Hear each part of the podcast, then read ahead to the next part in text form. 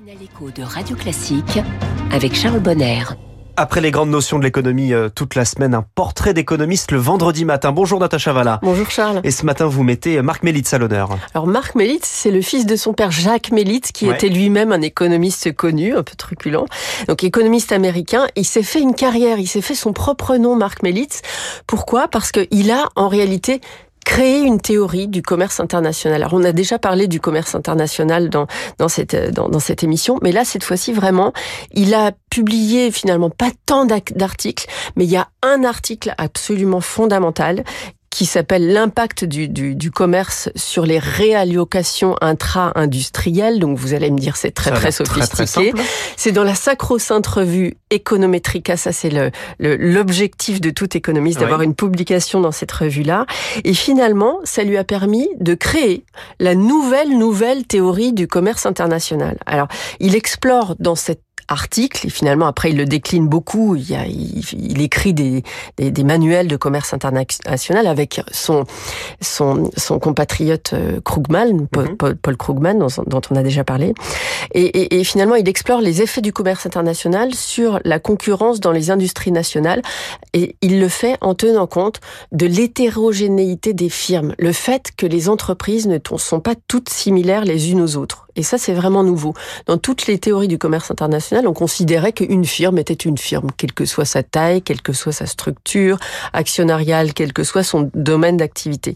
Mais là, il prend cette dimension en, en, en- compte et il se rend compte que quand on commence à faire du commerce international, il y a une réallocation de l'activité qui s'opère, évidemment. Quand on s'ouvre, commence à exporter en tant que pays, la main-d'œuvre va aller se déporter vers les activités qui sont elles-mêmes exportatrices.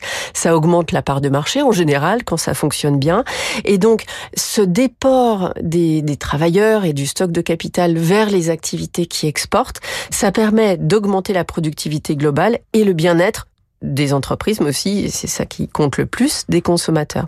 Donc il reprend la théorie de l'hétérogénéité, qui était une théorie un petit peu Oui. plus ancienne dans l'économie, il l'applique au commerce international. Parce que Marc Mélitz n'est pas le premier à parler de commerce international. On- On n'est pas parti de zéro non plus. Non, pas du tout, puisque les, les théories du commerce international, elles sont très anciennes, elles ont plusieurs siècles. Souvenez-vous que l'ancienne, ancienne théorie du commerce international, elle expliquait les flux d'échanges bilatéraux comme le résultat d'avantages comparatifs. C'était le fameux Ricardo avec les différences de productivité, le vin portugais contre le, je sais plus si c'était le fromage ou le textile, ça devait être le textile en, Angleterre, les différences de dotation de facteurs en fonction de ce qu'on avait le plus chez soi pour produire, de facteurs de production. Donc ça, c'était les premières bases qui étaient très très loin des théories aujourd'hui du nouveau, nouveau, des nouvelles nouvelles théories. Et puis on avait aussi déjà à l'époque la nouvelle théorie du commerce inter- international avec le fameux le dit Krugman qui a coécrit le dernier manuel avec Marc Mélitz, euh, qui elle, était basée sur sur le, le- le fait qu'on ait une concurrence sous monopolistique entre les entreprises et qu'on avait une diversification des produits. Donc elle était déjà très sophistiquée la théorie du commerce interna- international.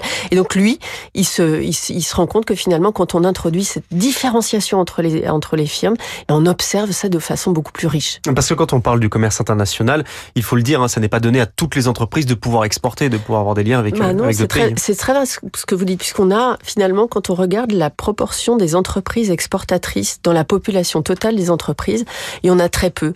Aux États-Unis, en 2000, sur les 5,5 millions d'entreprises, il y en avait, vous auriez une estimation? Quel pourcentage? 15 à 4%, 4%. qui exportaient. C'est très très peu. Euh, donc celles qui exportent, elles sont grandes, elles sont plus productives, elles sont plus qualifiées, elles ont une forte intensité capitalistique. Donc c'est des sacrés oiseaux, mais c'est des oiseaux rares. Et donc il y a un phénomène assez fort de différenciation sur le tissu euh, productif d'un pays à partir du moment où il se met à à exporter. Mais la force justement d'un secteur d'exportation, ça montre que il y a quand même derrière un tissu d'entreprise qui survit quand on regarde ces proportions-là. Et la caractéristique de ces entreprises qui, ne- qui n'exportent pas, elle est importante aussi puisqu'elles font partie euh, de la, de, de, la capacité d'un pays à faire de la croissance économique. Le portrait de Marc Mélitz ce matin dans les classiques de l'économie. Merci Natacha Valla et bonne.